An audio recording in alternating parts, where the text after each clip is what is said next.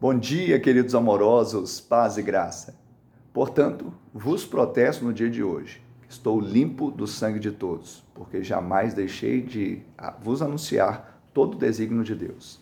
Atos 20, 26 e 27. Paulo se dirigia aqui à liderança lá de Éfeso, e aqui ele traz uma realidade.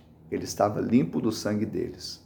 O sangue de Jesus nos limpa, nos purifica de todo pecado e de toda injustiça mas o anúncio do Evangelho àqueles que precisam recebê-lo também nos limpa do sangue deles.